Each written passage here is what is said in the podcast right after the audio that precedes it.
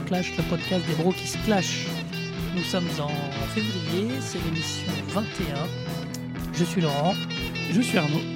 Et aujourd'hui, notre émission 21 porte sur le film de Steven Spielberg, AA, comment on dit IA, AI, Intelligence Artificielle. On dit, oui, c'est ça, AA, euh, non, c'est EA. Intelligence. Si tu le dis en anglais, sinon, mais bon. euh, Et voilà.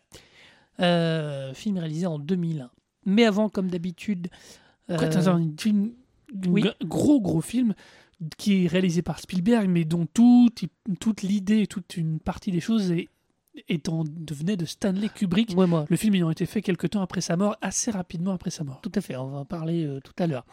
Euh, cela fait suite à notre euh, bon clash sur Welbeck. Euh, alors, euh, ça a coïncidé avec une actualité étrange parce que Oui, entre la sortie de son livre, euh, les attentats, euh, pas du tout voulu en plus, parce qu'on C'était l'avait programmé depuis très longtemps, ce truc-là. Complètement, c'est un peu tombé au hasard. Et oui, comme quoi le hasard des dates, parfois, c'est particulier.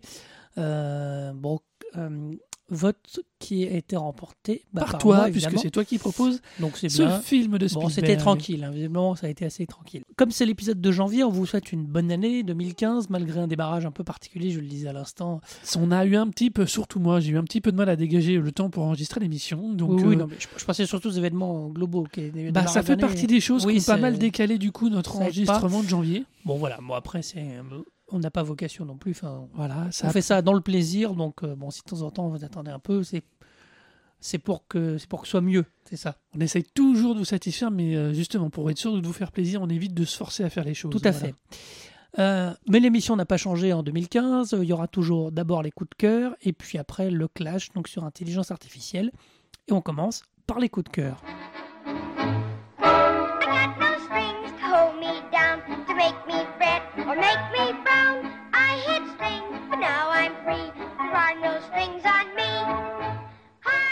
Et c'est donc moi qui commence pour les coups de cœur. Donc moi, mon coup de cœur aujourd'hui, c'est particulier. Ça va à la bande du tabou. Ah, est- je connais, je connais, je connais. J'en Oui. connais même une euh, un peu plus que les autres. Voilà. Alors, c'est quoi? Je vais dire, mais qui c'est ce genre C'est un collectif.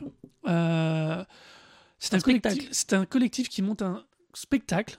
Donc un spectacle très sympa, musical, chan- dansant, chantant, enfin surtout chantant, un peu dans l'esprit des comédies musicales sur la bande, tout- toute la musique de Saint-Germain, Tout à fait. le jazz de Saint-Germain, Saint-Germain des Euh, années 50. des années 50, donc le début, le gros début du, du jazz en, en- en Europe en tout cas. Oui, absolument. Et Après l'après-guerre avec les Américains et tout ça. et puis aussi des intellectuels français qui se mêlent à ça. Voilà, tout un parti de l'intellectuel. Alors, vous me, di- on, je me demande si on n'avait pas déjà parlé plus ou moins dans le Broclash, mais je vous le, je vous le rappelle uniquement parce qu'il lance un crowdfunding sur le site proarty.fr, P-R-O-A-R-T-I.fr. Au moment où on enregistre, il reste une trentaine de jours. Ils en sont à un petit 34%. Si vous pouviez leur donner un gros coup de main. Euh, parce que l'idée pour eux, c'est d'arriver à se produire en province, de faire une mini tournée en province cet été. Euh, ceux qui habitent en Ile-de-France, ils ont la chance de les avoir déjà vus. Ils viennent de tourner aussi en banlieue. Ils sont passés à Saint-Maur-des-Fossés, par exemple. Euh, euh, franchement, c'est vraiment. Vous passez un bon moment. C'est super familial, c'est super agréable, c'est super vivant. C'est Euh, aussi très intéressant parce que c'est une époque qu'on oublie un petit peu, mais ça a été vraiment un bouillonnement intellectuel très fort. Euh, Il y avait euh, Julien Gréco, euh, Jean-Paul Sartre, euh, de Beauvoir évidemment. Enfin, il y a eu a- une émergence d'intellectuels et d'artistes, les Gainsbourg, les Ferré, les...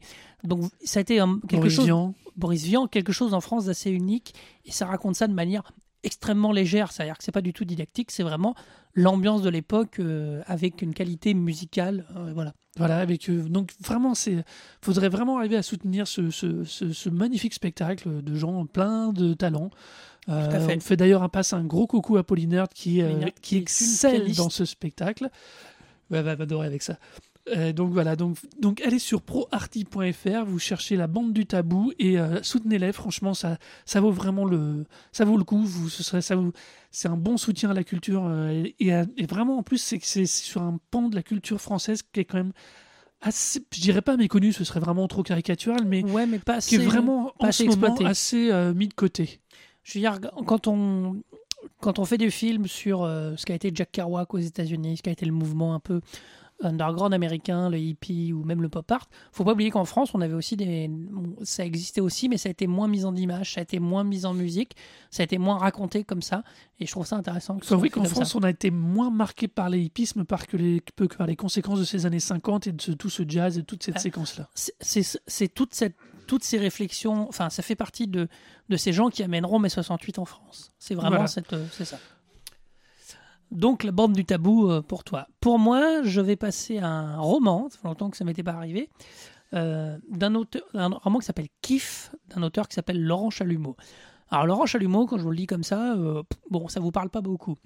Laurent Chalumeau, il est très connu parce que c'est le co-auteur avec Antoine Decaune des personnages d'Antoine Decaune. Antoine Decaune en télévision à nulle part ailleurs, entre dans les fins des années 80 jusqu'en début des années C'est-à-dire 90, que C'est un, des- c'est un des deux créateurs de Richard Jouir. de, Richard Cindy- Jouir, de Cindy Crawford, de Raoul Bitambois, de, de Didier Lambrouille. Alors, je parle de Didier Ouin Lambrouille. ouin Voilà, et ouin ouin. Didier Lambrouille, ça veut dire ça a un sens. Laurent Chalumeau est un auteur de polar aujourd'hui, enfin un auteur, un romancier, euh, qui avait fait, alors pour, pour vous donner une idée quand même, c'est un mec qui avait écrit euh, Anne Frank II, Le Retour, hein, quand même, voilà, pour Oui. donner un peu le ton. C'est un personnage un peu, un peu, un peu décapant. Très sulfureux, on va dire. Je vous recommande dans le dans le, DVD des personnages d'Antoine Decaune, il y a un documentaire sur comment ils ont fait tous ces personnages. Il y a des interviews de, de, de Cohn, de Garcia, de Chalumeau. Et Chalumeau est vraiment un mec intéressant. Alors, Kiff, qu'est-ce que ça raconte? Euh, euh, Je vous fais juste le début de la quatrième de couverture. Pas toujours facile d'imposer le respect quand on s'appelle Georges Clounet. Vraiment, C-L-O-U-N-E-T. Et qu'on se retrouve catapulté à la tête du Kiff, une boîte de nuit interlope de la Côte d'Azur. Donc, sur un personnage, ça se passe en 2011. Euh, et on retrouve ce fameux Georges Clooney qui, suite à une embrouille un peu, se retrouve à la tête d'une boîte de nuit. Et on va croiser euh, un, un mec roux, un, rouquin euh, converti à l'islam qui essaie de construire une mosquée, des élus FN corrompus, des, ex-actrices des ex- de porno, pardon. Donc tout un espèce de microcosme complètement barré dans un polar avec une langue. La force de Chalumeau, c'est la langue qu'il a, très euh, très vivante, très euh, vraiment dans le polar. euh, On a quelque chose de San quoi. Antonio qui ressort dans ces cas-là? oui, il y a quelque chose de San Antonio dans cette langue un peu fleurie et tout. Et puis sur des histoires d'arabiscoté, vraiment des personnages. vraiment les polars comme le font les Français de manière assez sympa. Pas forcément sérieux comme un Olivier Marshall qu'on peut voir au cinéma, mais vraiment comme des polars un peu déconnants. Enfin voilà, je vous ai donné un peu le ton. Vous imaginez quoi. le- Il y a aussi, j'ai oublié, il y a le neveu de Ben Laden. Oui, non, Euh, mais voilà. dans du high level, quoi. Dans, mais dans du truc où ça part dans tous les sens, mais c'est très bien mené, c'est vraiment très drôle, c'est hyper fun. Ça a une lecture un peu particulière euh, parce qu'on a encore parlé beaucoup de l'islam dernièrement. Donc euh, voilà, tout- dans une côte d'Azur un peu mafieuse, un peu. C'est vraiment très très rigolo, je vous recommande. Donc Yves de Laurent Chalumeau, et c'est édité chez Grasset, si je ne me trompe pas absolument. Euh, donc voilà, allez-y, c'est du bon. Et ben on va pouvoir passer au clash. On va passer au clash.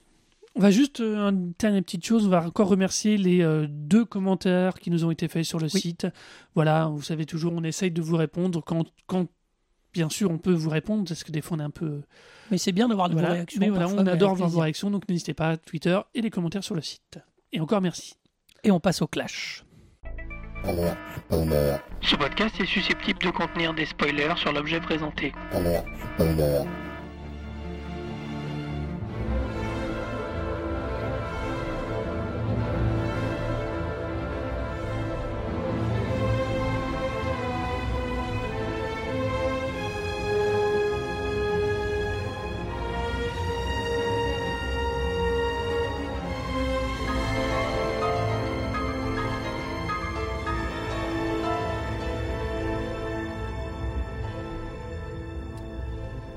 Donc le clash porte sur intelligence artificielle, on va l'appeler AI, qu'est-ce qu'on fait?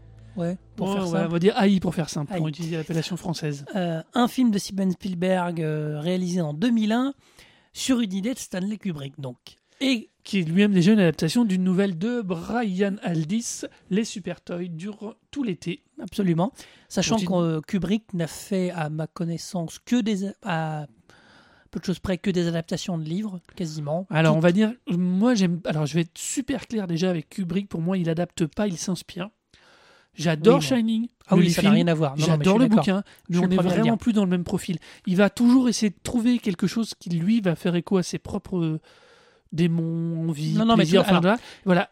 Mais non, mais c'est très très une- important de dire ça par rapport à ce qu'on va parler à la suite Ouais. du film. Il y a C'est toujours, il y a Il toujours une base de s'inspire roman. toujours d'une base d'un roman pour, en- Bah oui, se le réapproprier. C'est pareil pour Orange Mécanique.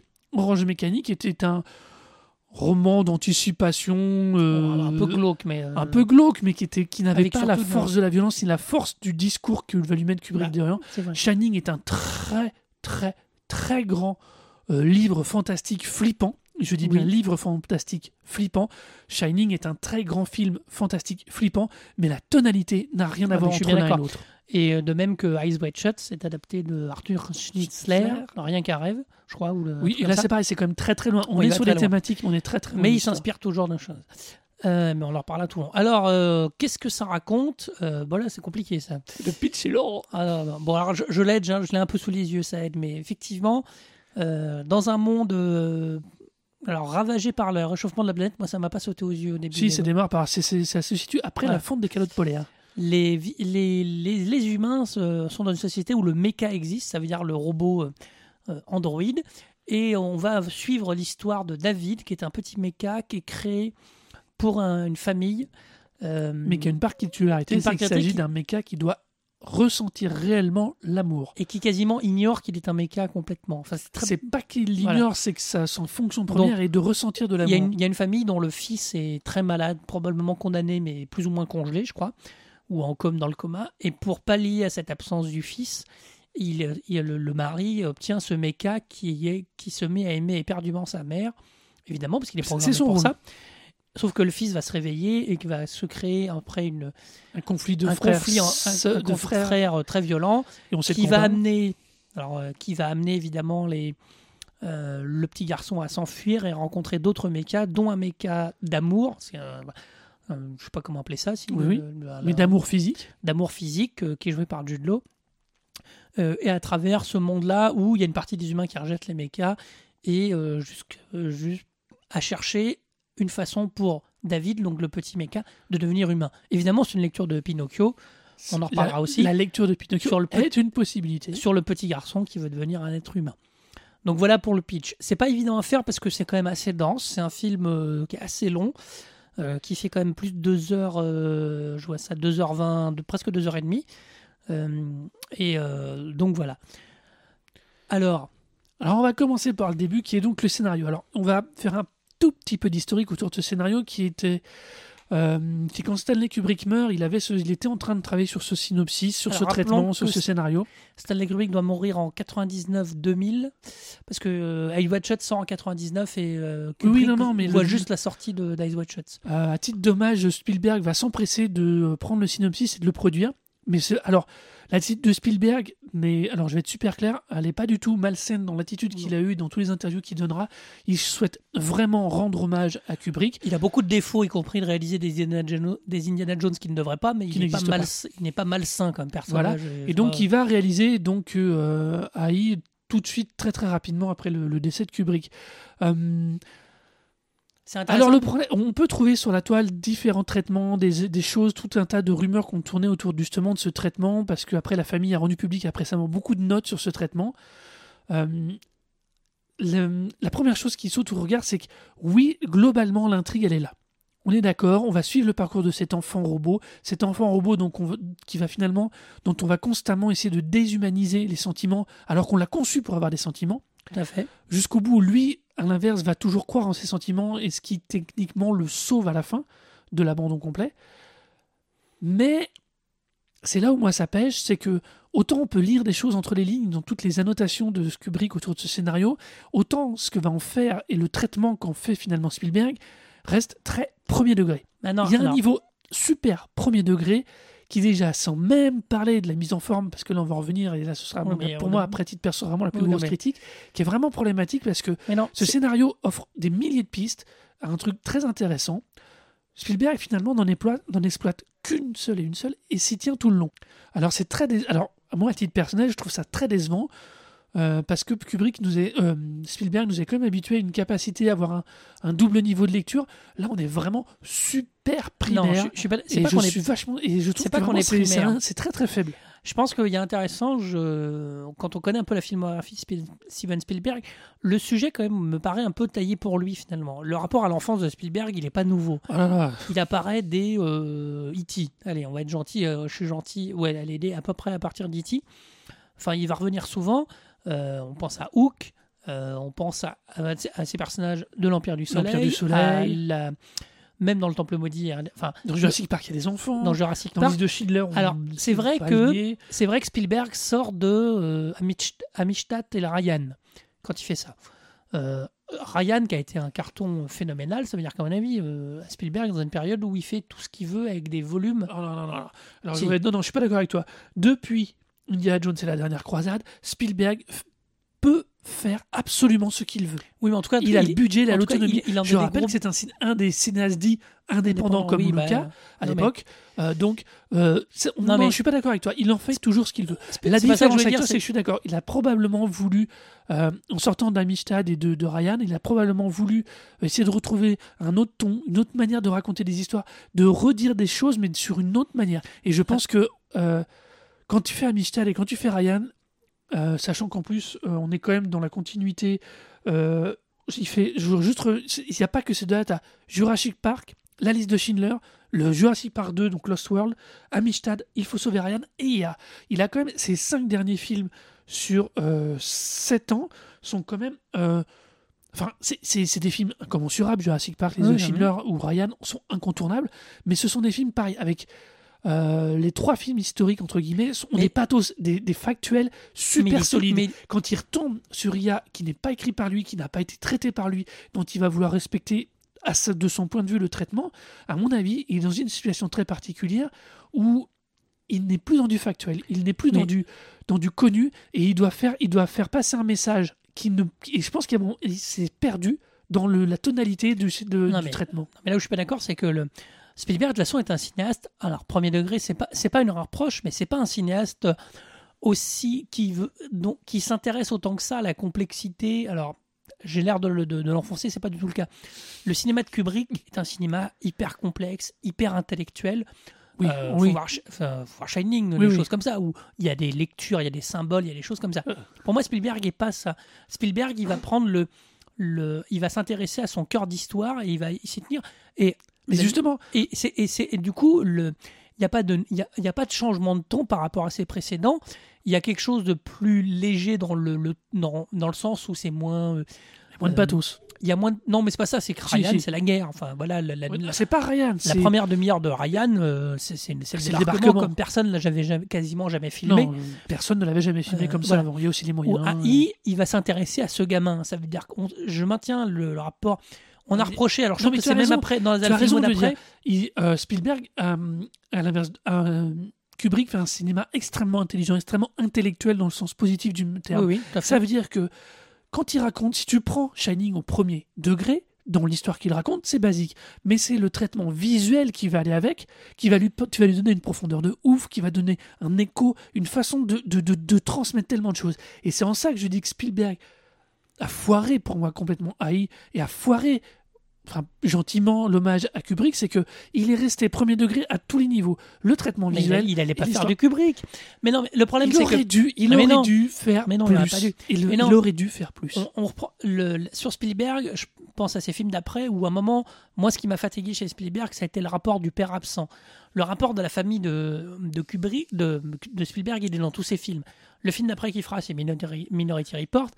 Minority Report est à la fois un film de poursuite, c'est-à-dire que c'est un film où il y a un flic qui est poursuivi et qui poursuit, enfin, ça n'est que ça, et c'est très très efficace. C'est un père qui a un fils manquant, euh, voilà.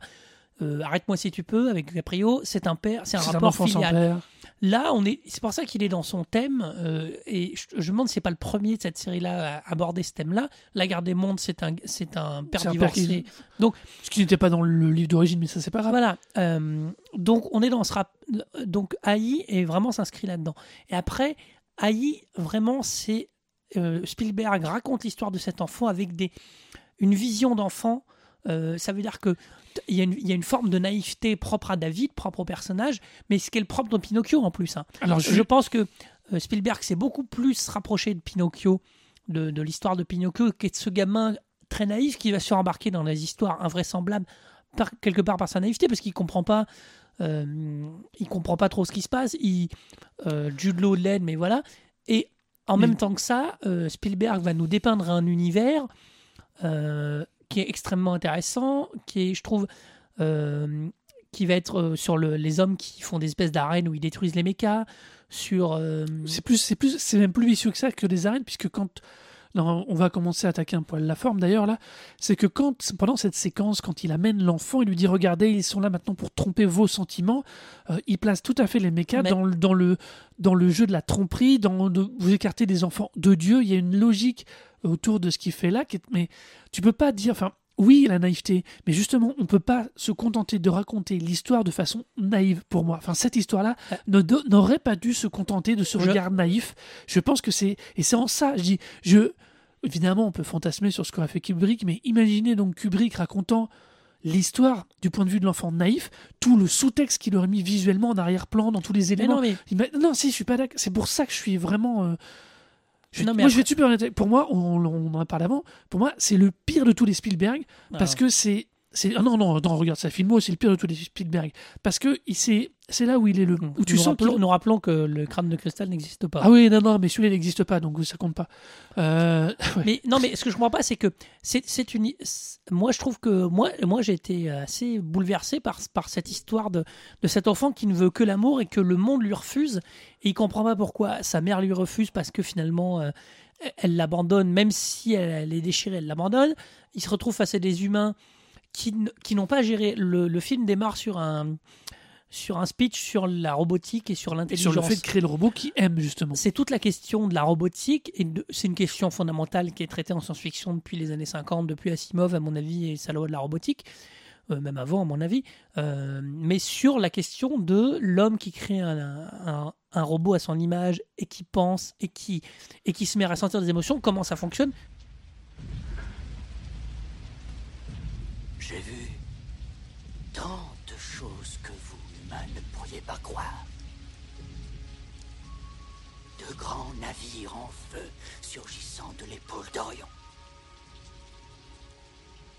J'ai vu des rayons fabuleux, des rayons C briller dans l'ombre de la porte de Tannhauser.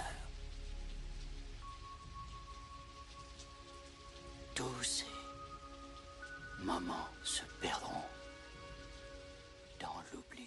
C'est d'ailleurs une, une thématique qui va être euh, très prochainement au cinéma avec euh, Chappie de Neil Blomkamp. Le homme de District 9. 9. Euh, c'est toujours la question. Or là, il met ça dans, les- dans, dans le cœur d'un enfant. Le c'est rigolo, c'est que c'est le personnage de Jude Law qui est un espèce de, de, de, de- sextoy finalement, Qui est, un, qui est un sextoy. non mais qui se pose beaucoup moins de questions, qui est, qui est, il a il- de la même manière, il est obsédé par sa, par c'est le cas de le dire, il est obsédé par sa Sa- mission, par sa, par sa fonction. Mais, comme, Et- mais, mais non, c'est là, c'est là où ça devient assez paradoxal. Mais moi, je trouve que c'est- un des rares moments, la rencontre et ce qui va suivre leur première fuite, où, où le film prend un peu d'ampleur euh, par rapport au regard naïf de l'enfant. C'est que tu vois, Jude Law est, comme tu dis, obsédé par sa mission. Il ne fait que ça. Il est un robot programmé pour ça. Et il démontre à quel point, au final, il remet complètement en perspective l'attitude du petit enfant, qui est donc un robot, qui, qui dit Mais Oui, t'es c'est- comme moi. Tu, ta quête, elle n'est que finalement l'expression de ce, que, ce pourquoi tu as été conçu. Là, là, on devrait. D'ailleurs, le- la preuve, il a des attitudes cons, il danse dans le marais, il fait des claquettes dans le marais, Jude Ah Law, à ce moment-là, ça en est juste ridicule. Mais ça renvoie au côté ridicule de l'attitude de ce robot enfant qui n'a con- qui- dont la conception n'est que là. Et le problème, c'est que c'est le seul moment où on va retraiter l'enfant au terme du personnage qu'il est. Un robot conçu pour aimer. Tout le reste du temps, ça va être un peu de l'habillage pour garder cette espèce de pseudo-naïveté de oui, mais c'est l'amour le plus fort. Alors oui, oui, mais- on perd constamment la, la vraie mise en perspective qui est robot pour aimer. Le sauf que- rapport sauf qu'il y a une forme de réalité. Sauf qu'il y a une forme de conte pour moi finalement. Le, Non, non, je suis pas Spielberg, d'accord. il fait un Le, rapport à Pinocchio, pour moi, c'est de l'arnaque. Je vais j'allais jusqu'au bout, c'est une arnaque sans fin. Euh, Pinocchio, on lui insuffle la vie. Bah D'accord oui, mais- Non, non, on lui insuffle la vie, les sentiments. On dit, on met une âme. Alors attention à mes grands mots, hein, on met une âme dans un c'est la jouet. fée bleue qui a un criquet qui Voilà. parle, donc bon, Ouais, tu peux. euh, oui, on n'est pas gâté en termes de métaphore, je te l'accorde. Mais il- euh, la fée bleue donne une âme au robot, donne une âme au au, pantin. Pinocchio, au pantin. Parce que Geppetto aurait voulu avoir un enfant. Là, la différence, c'est que le scientifique, il cherche à, à, de- à- à faire un robot qui aime. Là, tu vois, la démarche, elle n'est pas la même. Il y en a, un, Ouais. il y en a, il y en a un qui converte, qui, de- qui fait une machine pour exercer une fonction, celle d'aimer. Tu vois, déjà rien que là, moi, il y a une distorsion du discours qui me chiffonne. Alors, qui me chiffonne parce qu'elle n'est jamais remise en perspective, elle n'est jamais remise en doute. Je dis, sauf pendant trois minutes, pour moi. Sauf pendant trois minutes, ça n'est jamais remis en doute. Même quand le robot réapparaît et qu'il comprend qu'il est en vérité le schéma du fils du scientifique qu'il a conçu, en vérité, c'est vite fait noyer parce qu'on revoit les photos du fils avec le père, donc le père scientifique, et après on voit toutes les boîtes où il y a tous les petits robots prêts à être vendus.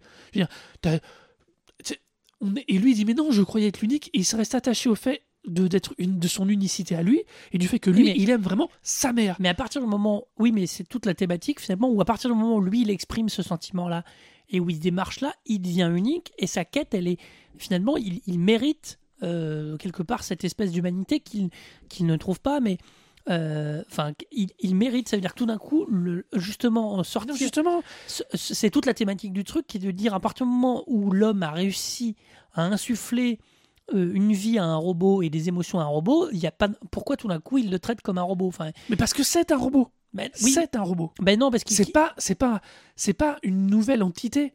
C'est pas un nouvel être humain. C'est pas un. c'est- mais il ressent. C'est euh, Ah, je suis- il, c'est, peut- euh, il est conçu pour ressentir. c'est Rodger Hauer dans Blade Runner. C'est-à-dire qu'à un moment, il ressent. Je vois pas pourquoi il est. euh, et, pour moi, ça le rend humain. Alors évidemment, il est, un, peu, obsessi- il est un peu obsessionnel Il sur pas- sa il quête. est robot. Mais oui, parce que le problème, Rutger Hauer, c'est un robot fonctionnel qui apprend à, à apprécier autre chose que ce qu'il est supposé faire. David, le nom c'est le nom du robot, Oui. il, il est conçu pour aimer. Il ne fait donc qu'une chose, aimer, obsessionnellement. Comme Jude Law, son personnage, n'est conçu que pour satisfaire les femmes et pour rechercher à satisfaire les femmes. Rutger Hauer, le personnage de, euh, Nexus Blade 6, Runner. le Nexus 6 est un robot de chantier, non même pas, c'est même un robot guerrier dans le cadre de Rutger Hauer, qui va apprendre la beauté d'une d'un- d'une aurore boréale, de machin, qui va apprendre, qui va donc voir naître de par sa capacité, par son, sa- son ampleur, qui va avoir apparaître une âme. Je, je, je te dis, j'aime pas ce terme, Oui, mais j'en bon, vois pas comprend pour le- qualifier simplement le truc. Le, David ne fait Mais si, il il est âme. conçu pour aimer. Mais oui, mais- c'est son rôle, Mais non, mais c'est sa fonction. mais non, c'est que tu- tu tu t'arrêtes à ça en vérité. Mais Le- oui, mais je pense que le Non, discours de je Spielberg, je je m'arrête à ça parce que c'est c'est tellement peu mis en balance. Justement, on ne joue jamais sur cette ambiguïté qui est fait fonction, objectif, rôle, humanité. Tu vois, on peut Oui, mais- pas, on peut pas par défaut, par défaut, tout le film accorde l'humanité à l'enfant, à Bah David, oui. par défaut. Mais c'est pas le cas. Bah si. Ça, il faut, il n'y a, pas de doute. Il y a, le doute n'habite jamais cet enfant, ni même les gens de l'extérieur. Enfin, dans le sens où ça, ça creuse pas ce point-là, ça ne travaille pas là-dessus. Là où c'était fort, c'est- c'est- c'est- c'est c'est- c'est pas une question. ça serait vachement plus intéressant si les choses avaient été.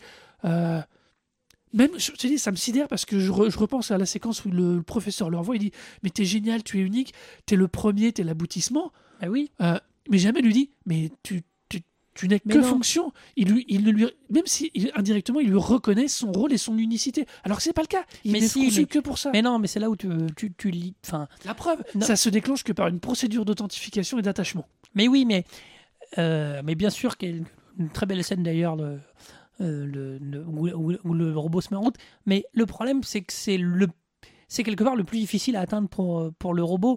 Et du moment où il a ça, euh, il, il, va pas être cantonné qu'à ça. Bien sûr que c'est l'humanité. Alors évidemment, c'est un discours un peu euh, de- Naïf. de, naïf de dire à partir du moment où il est où il, où il, est- où il ressent de l'amour, il va, il, ça en fait un, ça en fait un être différent qui ne mérite ni, le, ni la destruction, ni quoi que ce soit. À la limite, je trouve que la dualité qui est intéressante, c'est plutôt l'amour physique et l'amour euh, filial euh, le- qui sont mis en, en- en- en jeu par Jude Law et par, par Jude Law et par euh, Non, parce que c'est un Alex enfant. Joel Osment, l'a dû- pas encore cité, mais voilà. Oui. C'est Alex Joel Osment. Et finalement, euh, Oui, mais c'est tout- alors, c'est pareil, ça, ça tombe complètement à l'eau. C'est un enfant. Tu peux pas mettre en face mais la non, mais- naïveté de l'amour d'un enfant et l'amour physique d'un non, mais ça veut dire objet. que, ça veut dire que leur quête, C'est exactement ça. C'est comment tu peux donner. euh, comment tu le comparatif fonctionne est constamment bancal parce que l'autre est un sextoy, lui est un enfant conçu pour aimer. Un enfant. Enfin, je veux dire, il y a un tel gap à franchir que moi, ça, ça pour moi, le duo, il fonctionne pas. Il fonctionne juste quand Law est aspiré, lui dit euh, euh, ne n'oublie pas. C'est le seul moment où, enfin, où il est réaimanté pour être ré- récupéré. Oui. C'est le seul moment où d'un seul coup, le- la, la- la dualité, enfin, c'est à nouveau quand les robots sont d'abord ce qu'ils sont et qu'ils parlent en tant que tels qu'ils se retrouvent Regarde, pour moi. il a quand même en plus une conscience qui est représentée non pas par un criquet mais par un ours en peluche qui traîne tout au long. Oui, euh, j'ai Euh. évité de parler de, euh, du Deus Ex Machina qui est ce putain de nounours tout le long, mais on va, je sais pas. Bah non, mais c'est intéressant parce que c'est une conscience. euh, je maintiens la, la- la particularité de David. Pour moi, c'est qu'il a du mal. à- il ne n'accepte pas d'être un robot. Et il admit il en a quasi pas conscience. Ou en tout cas, il en a conscience, mais en disant faut que ça change. Donc, c'est rien que le fait de se générer cette idée-là, ça prouve qu'il est effectivement unique et qu'il va plus loin que ce pourquoi il était conçu. non, c'est l'aboutissement de sa fonction. Mais non, la- son aboutissement de sa fonction, c'est d'aimer. Non, il veut être un être humain pour. euh, Il, il, il veut- il aime sa mère. Son rôle, c'est d'aimer sa mère. Sa mère est déclarée. Sa mère le rejette parce qu'il n'est pas un être humain. Donc, dans sa logique technique, je ne suis pas un être humain, je ne peux pas être aimé. Ma fonction est d'être aimé. Donc, je dois devenir humain. Donc, dans son mode de pensée, et parce qu'il a aussi été cadré comme ça, il ne comprend que certaines choses. Il va chercher la fée bleue. Et D'ailleurs, c'est magnifique. Mais il y a un côté, c'est non, magnifique non, comme c'est quête. Bah si, c'est- par c'est- moment, c'est trop neuneux par C'est la quête moment. ultime. C'est un conte. Il y, a une, il y a une part de conte là-dedans. Et ce qui prouve le conte, euh, finalement, c'est la fin. Qui, Ah. qui est alors effectivement éminemment disputée et discutée. Alors, sur surtout, que c'est un des rares éléments dont on a très peu de traces de la part Voilà. de Kubrick. Euh, la fin, qui le fait que euh, le, David se retrouve congelé dans une ère glaciaire qu'on suppose. Enfin, il, il finit par s'éteindre devant le- la statue de la fleur Paraît bleue, en mode ralenti. en mode ralenti, et il est réveillé par des extraterrestres Au look improbable. au look très filiforme, très particulier, qui, Petit côté Stargate d'ailleurs. qui télécharge et finalement qui découvre. euh, non, parce que les méchants de Stargate sont. Pas les méchants. Les, les- mais non, c'est les petits gris, mais très élancés, Oui, plus haut. ils ont un petit côté Stargate. Oui, là, ouais. Euh, et qui finalement, grâce à David, télécharge toute l'histoire de David. Et du coup, une partie de l'histoire de l'humanité, c'est pareil. L'État- C'est pareil, c'est putain d'E.T. Oh, vous vous rendez pas compte, t'es la seule preuve de l'humanité, de leur réalisation qui était un peuple fantastique. Les mecs, ils traversent l'espace, ils sont capables de réactiver un robot du bout du doigt, de lui refaire croire qu'il est retourné chez lui, et ils trouvent que l'humanité est fabuleuse. Ah Non, oui, mais arrêtons. mais il y a un côté, il y a une fin qui est. Ils Très- retrouvent le nounours, c'est fabuleux, il y a encore oui. le nounours. Il y a une fin très bizarre finalement, qui, pour moi, pas sans m'évoquer la fin de 2001, euh, qui avait été difficilement compréhensible. Euh, qui est l'espèce de traversée. Alors, dans la fin de 2001, il traverse un, un espèce de vortex. Je recommande, si vous voyez ça un jour, d'ailleurs, de le regarder vraiment d'un seul tenant, euh, Oui. dans le noir, euh, complètement. Alors, vous allez avoir 2001, l'impression c'est pas un film à couper, oui. Vous avez l'impression de prendre un, prendre un tripozacide, hein, parce qu'il y a une partie de 2001 où il traverse. oui, non, avec mais, des- euh, bon. Et il se retrouve dans une espèce de chambre. euh, Face à euh, lui-même, face à en tout lui-même, cas. en train de mourir, euh, avec le monolithe. Et puis à la fin, il y a le- ce plan magnifique de la Terre avec le, un, genre de fœtus ou un bébé, quoi. Non, non, c'est un fœtus. On retrouve cette espèce de truc euh, d'épilogue si très tu veux, particulier. S- Sauf que dans le cadre de 2001, toute la construction scénaristique et visuelle, parce qu'on va commencer à parler de la manière dont Spielberg va exprimer ce film, On est aussi sur une machine avec des pensées dans 2001. quand voilà, même. on a, on a une certaine logique avec Hal et tout ça, mais on, Kubrick construit, comme je dis, avec tout un tas d'éléments en arrière-plan, mais vraiment en arrière-plan au sens visuel du terme, en arrière-plan, tout un discours, une façon d'amener les choses. On, a- on arrive à ce trip sous acide qui, est, qui offre une certaine cohérence. Quand on a déjà cette manière de ce choix de point de vue et ce traitement avec, euh, avec le petit garçon, avec David euh, et Jude Law, quand on a aussi ce traitement visuel qui pour moi euh, est catastrophique, et c'est vraiment Alors, ça, attends. On va, Alors, on va- on non, va non, finir non. sur la fin, mais je comprends vraiment pas le- le- là-dessus. Euh, donc, donc, oui, la fin, et la fin, c'est une fin de conte, c'est une fin Ouais, positive. D'abord, on ne sait pas parce que dans le sens où ils le font rêver cette euh, cette enfance éternelle, parce que finalement, c'est ça, il est enfant éternellement avec sa maman qu'il aime. On comprend que c'est un espèce de pas de fantasme, mais c'est euh, ce que lui font vivre les aliens de façon à ce Et à que, la fin, il s'endort. bien et il Mais c'est un robot qui ne dort pas. Mais Il est resté 2000 ans sous la glace sans bouger à regarder une statue sans s'éteindre. Et là, il a eu le bisou de sa maman et il oui, s'endort. parce que c'est ça. Non, j'ai du mal. J'ai du conte. mal. Mais non, mais je- en plus, tu sais bien que je suis un véritable amoureux des contes, que j'adore ça, leur traitement, la logique. Mais là, je ne, là, je n'y trouve pas mon compte.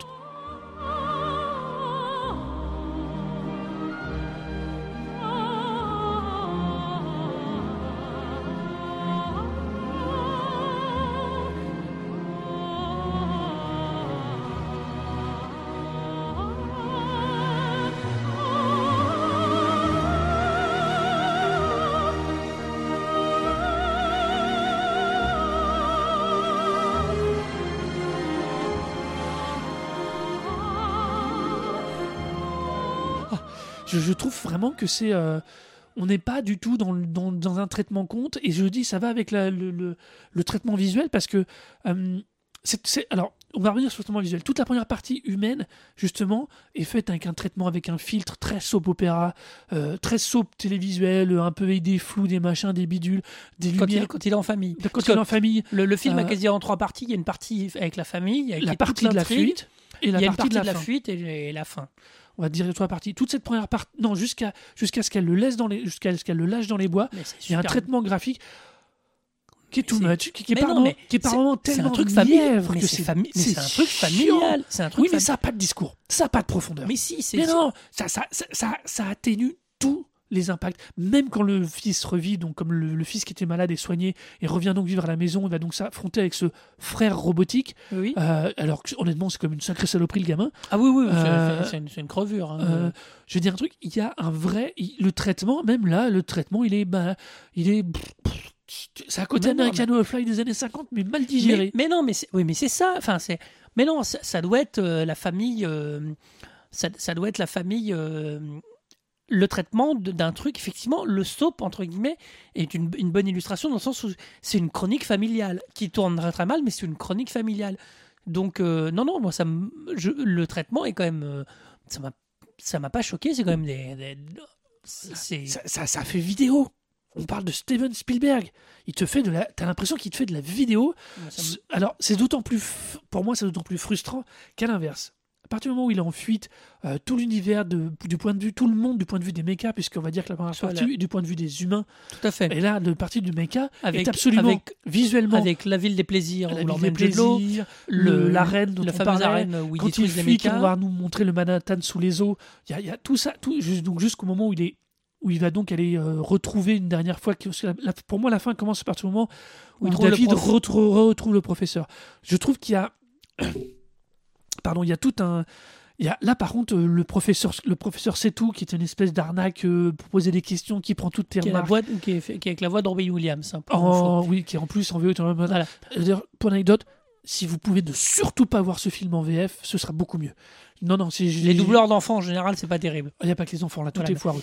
Mais, euh, mais donc, je veux dire, Ah oui, cette c'est- partie-là, elle est géniale parce que elle est, le traitement est métallique, le tra- enfin, tu tout est bien fait. Et le problème, et t'en avais eu, t'en avais pas eu de trace, sauf dans le visage de la fille dans la toute première séquence, où tu as Ouais. vu cette- d'un seul coup ce traitement avec des lumières très soft et tout, mais- et d'un seul coup le visage métallique. Sauf que t'es pas, il y a, y a trop d'écart. On retombe toujours pareil. Il y a non, un mais- trop grand écart entre brillant. première partie.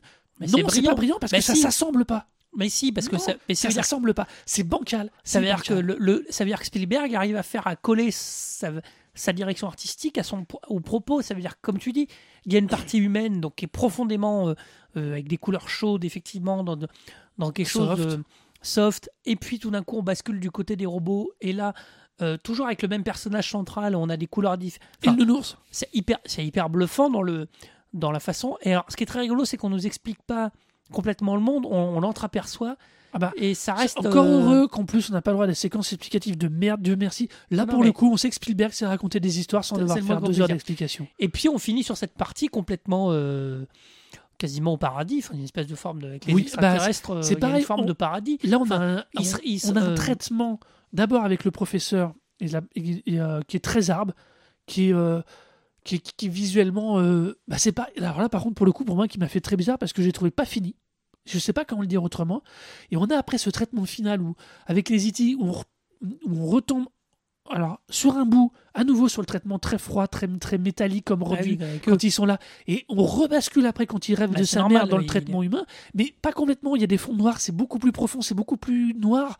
Ah oui, parce que Enfin, tu ça vois, non, mais un- une espèce de rêve. À la euh, limite, l'agent, tu vois, bah, tu vois typiquement, l'agencement de la partie de fin avec les extraterrestres est mieux géré en termes des deux tonalités que ne le fait la première partie du film et la partie centrale. Il y a un, le, il fait des grands écarts par moments qui sont pas réussis. Mais- il n'arrive pas à faire vraiment cohabiter les choses parce qu'il manque euh, des éléments de signature visuelle d'un bout à l'autre. Tu vois, dans, dans 2001, c'est pas le monolithe, mais il y a une lumière, il y a une façon de traiter la lumière sur les personnages qui est, qui, qui est, euh, qui est, qui est extrêmement intelligente, qui va de bout en bout.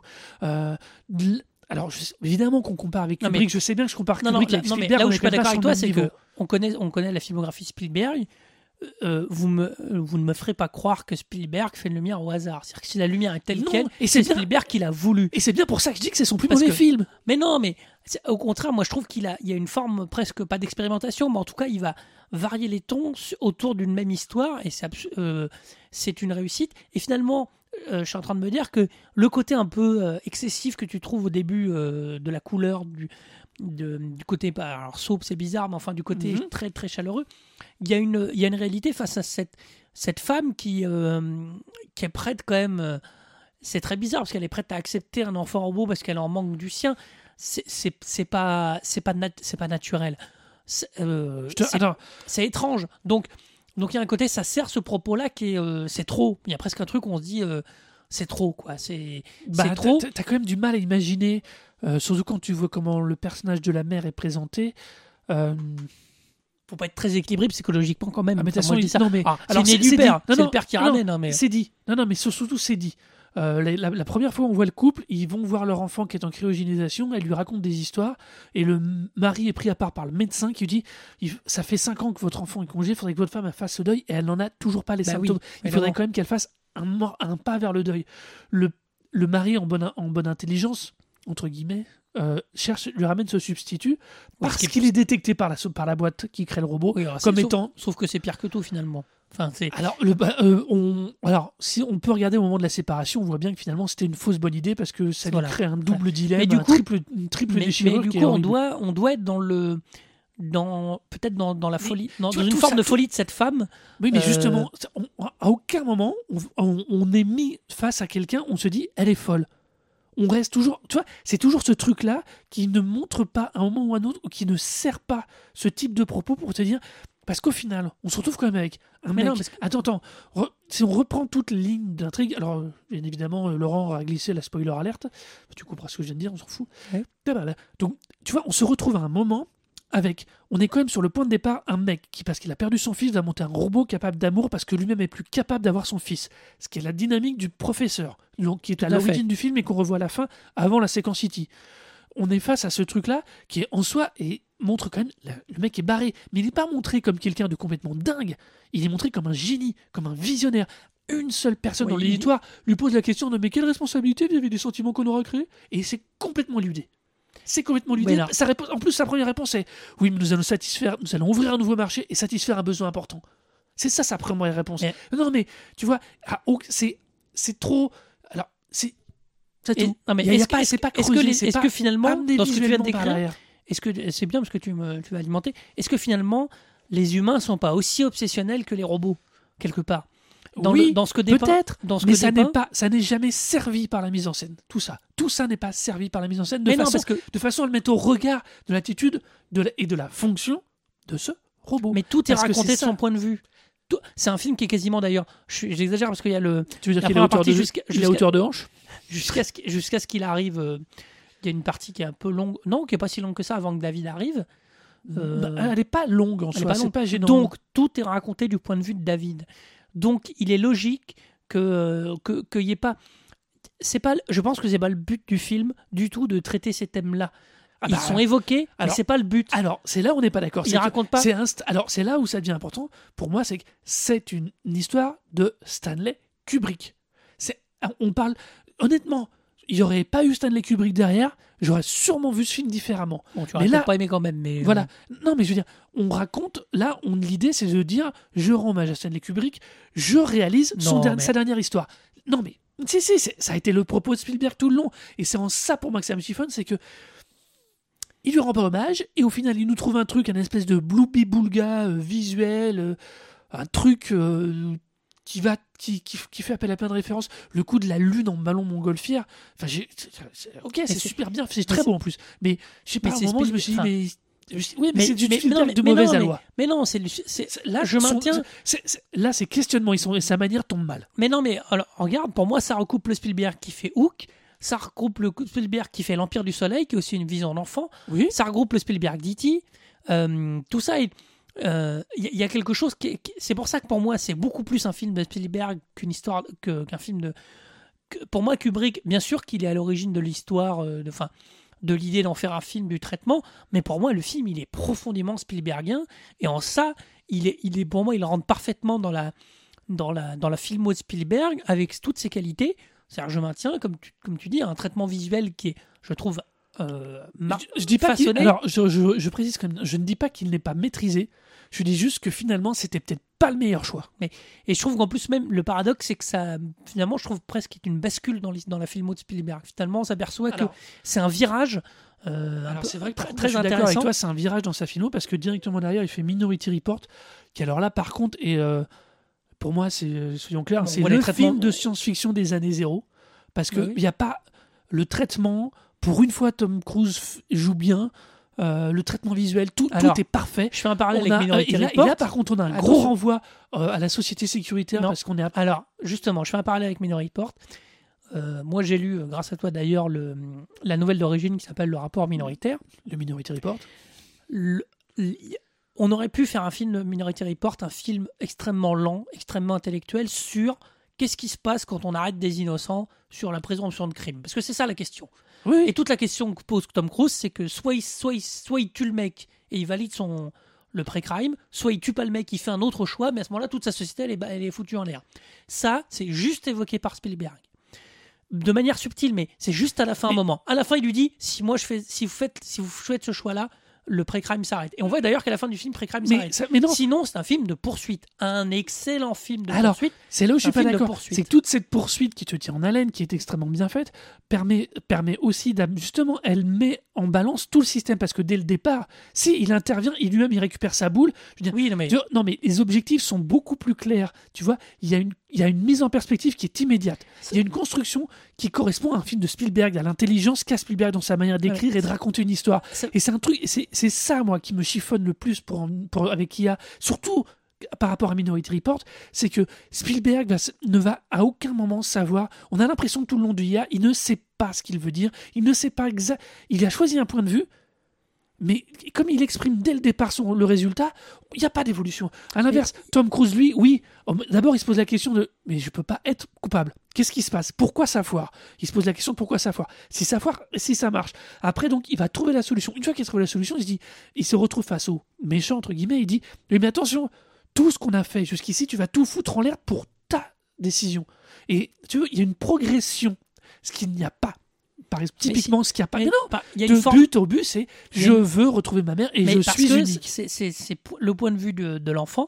Et c'est pour ça que moi je trouve qu'il y a une forme, euh, et moi je le lis de manière positive, c'est un film enfantin dans, sa, dans son traitement, dans, enfantin dans, son, dans sa façon de voir les choses. Et c'est vraiment, on, on est, le- cette obsession-là euh, que tu évoques, c'est une obsession d'enfant, c'est quelque chose de.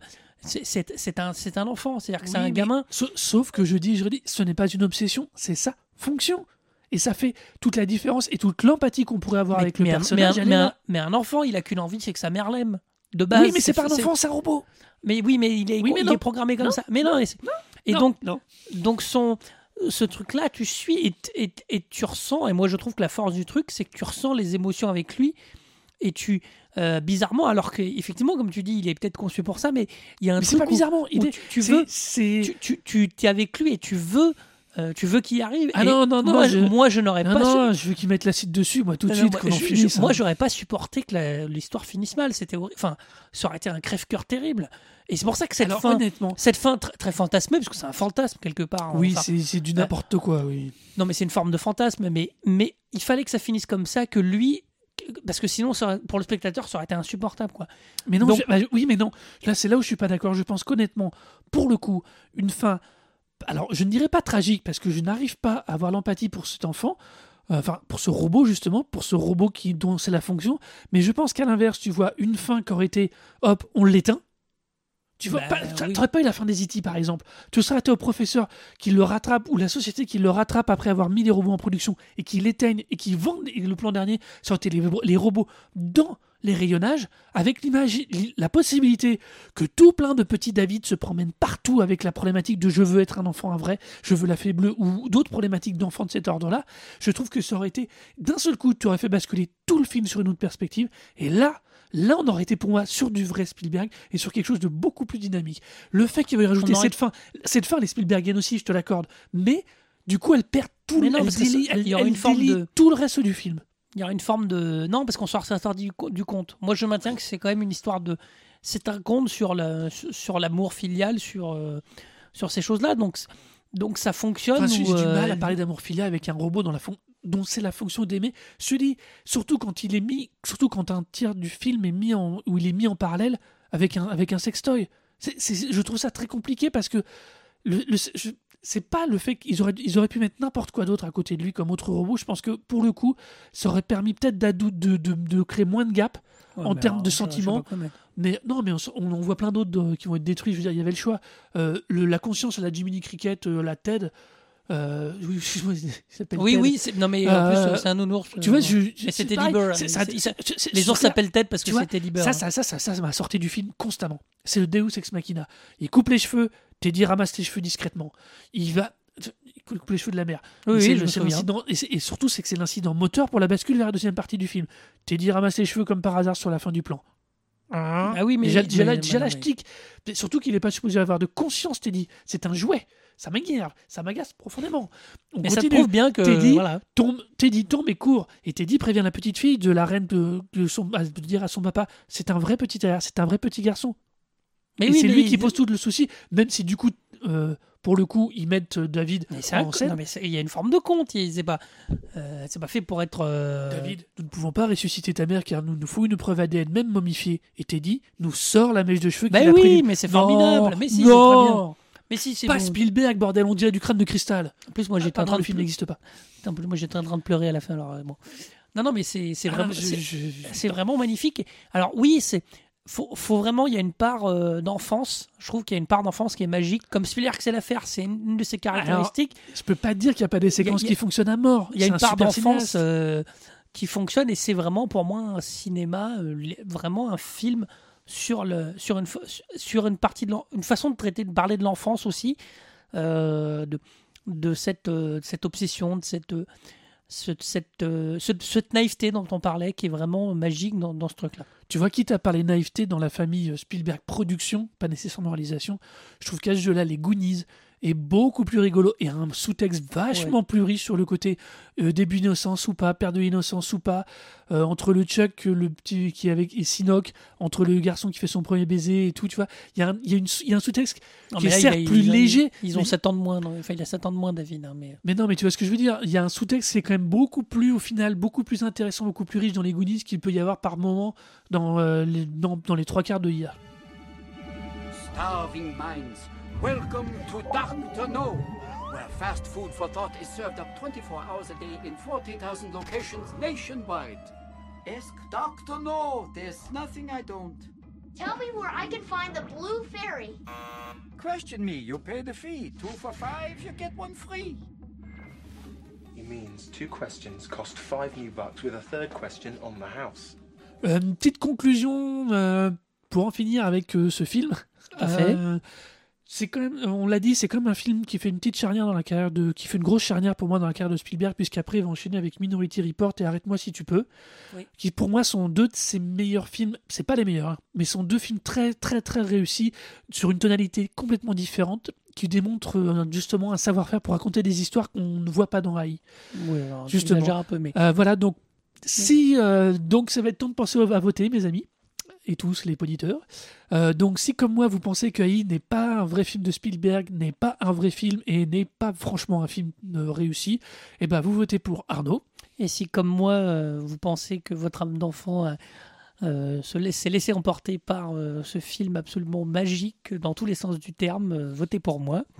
Donc vous votez sur le site du Broclash, www.thebroclash.fr, T-H-E-B-R-O-C-L-A-S-H. Vous pouvez suivre toutes les news donc du podcast sur le Twitter @thebroclash. Tout à fait. T-H-E-B-R-O-C-L-A-S. Euh, moi, vous me retrouvez sur euh, Laurent Doucet, D-O-U-C-E-T. Et moi vous me retrouvez sur Twitter sur A-R-N-O-D-O-U-C-E-T Arnaud Doucet. Et ben voilà, euh, bah, on se retrouve euh, Si tout va bien dans un mois, d'ici un mois et d'ici là, cultivez-vous bien. et cultivez-vous bien.